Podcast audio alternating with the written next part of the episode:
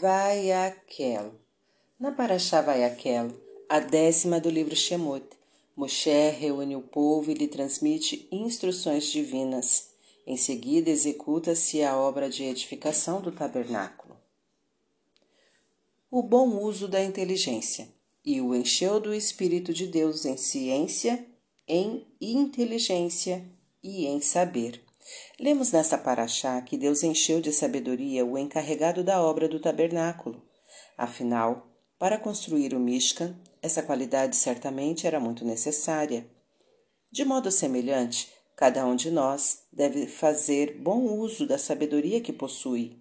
De que valeria ser sábio se os conhecimentos não fossem postos em prática ou fossem aplicados de maneira negativa? Só a pessoa que utiliza sua inteligência para fazer o bem de forma correta e sem más intenções pode realmente ser chamada de sábia. O Rabini Yehuda Leib Hasman elabora essa ideia por meio de uma metáfora. Uma pessoa se divertia jogando com areia e pedrinhas. No meio delas havia uma pedra preciosa de enorme valor. O homem, porém, não tinha conhecimento desse fato. Assim, embora fosse muito rico, ele não usufruía de sua fortuna e nada o diferenciava dos pobres da cidade. Depreende-se daí que a verdadeira riqueza consiste em reconhecer o valor dos nossos bens, utilizá-los e cuidar bem deles. O mesmo ocorre com a sabedoria, concluiu Rabino Yehuda Leib. Quem não sabe usar a sua inteligência ou não tem consciência da importância da sabedoria, e por isso não a busca, é como aquele sujeito que tem uma pedra preciosa na mão e nem imagina a riqueza que possui. Uma pessoa que tem inteligência, mas não a emprega devidamente, é como um carregador de livros que leva nas costas muitos conhecimentos, porém nada absorve e continua sendo simplório. Como definiram nossos sábios na Ética dos Pais, quem é o verdadeiro sábio? Aquele que busca a sabedoria. Só quem reconhece a grandeza, a grande beleza e virtude da sabedoria procura de todo modo obtê-la. Conta-se que um grande rabino e erudito visitou diversas yeshivot em busca de um noivo para sua filha. Os alunos interessados deveriam responder a uma pergunta e quem a acertasse mereceria casar-se com a moça. O tempo passava e nenhum estudante conseguia achar a solução. Todas as tentativas eram rebatidas pelo mestre.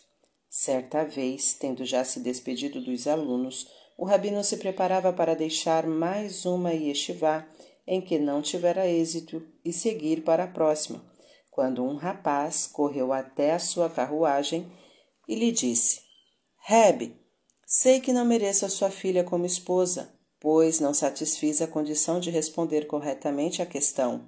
No entanto, gostaria muito de saber a sua resposta para a pergunta. Imediatamente o mestre afirmou: Você será meu genro. Todos os demais tentaram responder com sabedoria, porém, quando fracassavam, não se interessavam por conhecer a resposta.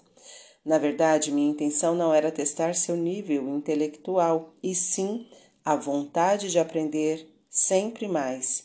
Você, meu filho, atendeu às minhas expectativas e por isso lhe darei minha filha em casamento. Daí extraímos uma grande lição. Ter sabedoria e não aplicá-la não serve de nada. O essencial é querer aprender e evoluir continuamente, tentando pôr em prática os conhecimentos e viver de acordo com eles a cobertura de couro do tabernáculo. E todo sábio de coração dentre vós, venha e faça tudo o que lhe ordenou Deus, o tabernáculo. E todas as mulheres cujo coração estava elevado pela ciência, fiaram o pelo de cabras. Nesta paraxá, Torá descreve a fabricação dos componentes do Mishkan, o santuário móvel que acompanharia os judeus no deserto. Nas parshiot anteriores, vimos que Deus ordenou a edificação desse tabernáculo. Aqui, Moshe transmite a missão para todos os judeus. Todos, sem exceção, fizeram doação para a obra. Além de solicitar a contribuição coletiva, Moshe nomeou sábios, artistas especializados e pessoas bem-sucedidas com mão em couro para serem os responsáveis e darem início à construção. Porém, encontramos na descrição dos trabalhos realizados um aspecto curioso que requer explicação. Normalmente, quando se constrói uma casa ou edifício, começa-se pela fundação, depois se erguem as paredes e só no final assenta-se o telhado. Assim também foi feito na edificação do Mishka. Primeiramente levantaram as paredes, que eram feitas de madeira de cedro, e depois colocaram a cobertura feita de couro de animais. Porém, a ordem de produção desses elementos foi invertida. A Torá relata que a primeira atividade dos artífices israelitas, particularmente das mulheres, foi a confecção da cobertura de pele. Devemos então perguntar por que ocorreu essa mudança. Não teria sido mais acertado fabricar primeiro as paredes, as colunas e posterior, posteriormente a cobertura? Houve um aspecto extraordinário na manufatura da cobertura do tabernáculo com peles de animais. As mulheres fiaram a lã que comporia o telhado enquanto ela ainda estava no corpo do animal antes da tosquia como está escrito, e todas as mulheres cujo coração estava elevado pela ciência fiaram o pelo de cabras. Ou seja, a preparação da lã para o Mishkan envolveu uma habilidade especial. As mulheres afiaram e trançaram antes da tosa. Agora podemos compreender por que a cobertura foi o primeiro componente do tabernáculo a ser fabricado. Diferentemente do que ocorre nas construções convencionais, não se podia esperar até que as paredes até que as paredes, colunas e demais partes ficassem prontas, pois o pelo dos animais continuaria crescendo, o que estragaria a arte produzida pelas mulheres. Era preciso cortar imediatamente o pelo das cabras e concluir a cobertura. Assim, quando os responsáveis receberam as doações, logo teve início a confecção da cobertura que dependia da arte das mulheres. Os outros trabalhos poderiam ser feitos um pouco mais tarde. Não havia ameaça de que se estragariam se ficassem depois, para depois. Contudo, ainda resta uma questão. Por que a Torá aborda esse assunto? Qual a importância da descrição da destreza excepcional dessas mulheres na fiação da lã ainda no corpo do animal? É evidente que isso não seria relevante para a construção do Beit Hamikdash, uma edificação permanente feita de pedras que certamente não teria uma cobertura de couro. Como saberemos, como sabemos que tudo na Torá contém uma mensagem pertinente para nós, devemos buscar uma ligação, uma lição nesse relato. A Torá quer nos ensinar aí que a pessoa abençoada com um talento, e cada um de nós é muito bom em alguma área, deve saber que Deus não lhe deu essa qualidade apenas para o seu próprio proveito ou como meio de sustento, mas para que ela seja usada no serviço divino. Portanto, é preciso encontrar uma maneira de aproveitar esse dom em atividades sagradas e em benefício da sociedade do povo judeu. Essa orientação que a Torá nos dá não se aplica somente à prática de mitzvot, que requerem um emprego de nossos dons e habilidades, mas também quando não se trata de um mandamento explícito. Vimos no caso da fiação da lã, ainda no corpo do animal, que Deus não exigiu que se trabalhasse dessa maneira. Ele simplesmente pediu para que cada um trouxesse sua doação para o Mishka, e as mulheres, por vontade própria, decidiram fazer a sua parte com todo esmero. Do mesmo modo, devemos fazer bom uso de nossos talentos, aproveitando-os ao máximo no serviço a Deus.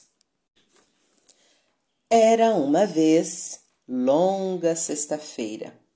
O grande Rabi Erudá Nassi, compilador da Mishnah, faleceu numa sexta-feira. Milhares de judeus que tomaram conhecimento da triste notícia foram acompanhar seu funeral e prestar-lhe a última homenagem.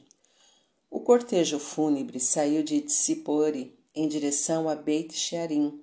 No caminho, passou por várias cidades onde os judeus interrompiam seus afazeres e os preparativos para o Shabat e juntavam-se ao secto pranteando o mestre. A passos lentos, o percurso até Beit Sharim demorou algumas horas. Preocupadas em não transgredir o Shabat, as pessoas acompanhavam também a, traje a trajetória do sol para que pudessem voltar para casa antes do entardecer. Para alegria geral, houve tempo suficiente para sepultar o Rabi Yehudá com todas as honrarias, enquanto o sol ainda estava bem visível no céu. Concluída a cerimônia, Todos retornaram apressadamente para casa, a fim de terminar os preparativos para o dia do descanso. O sol se pôs, depois que o último deles entrou em casa, aprontou-se para o Shabat e acendeu as velas. Porém, assim que escureceu, o galo cantou. As pessoas espantaram-se. Já seria manhã, mas o sol mal tinha se posto. Então, todos compreenderam que, em honra ao Rabi Yehudá, Hanassi, e para que nenhum dos participantes de seu enterro transgredisse o Shabat, Deus fizera cessar o movimento do Sol, impedindo que ele declinasse. Contudo, simultaneamente o tempo passara normalmente, embora o dia continuasse claro, por isso logo, após o ocaso, o sol voltou a brilhar e o galo cantou. As pessoas temeram que tivessem transgredido o Shabat ainda que o sol não houvesse de fato declinado antes que voltassem para casa. Elas tinham acendido as velas pouco antes do amanhecer. Então se ouviu uma voz celestial que dizia: Quem não teve preguiça durante o elogio fúnebre do Rabi Yehudá Anassi tem lugar garantido no mundo vindouro.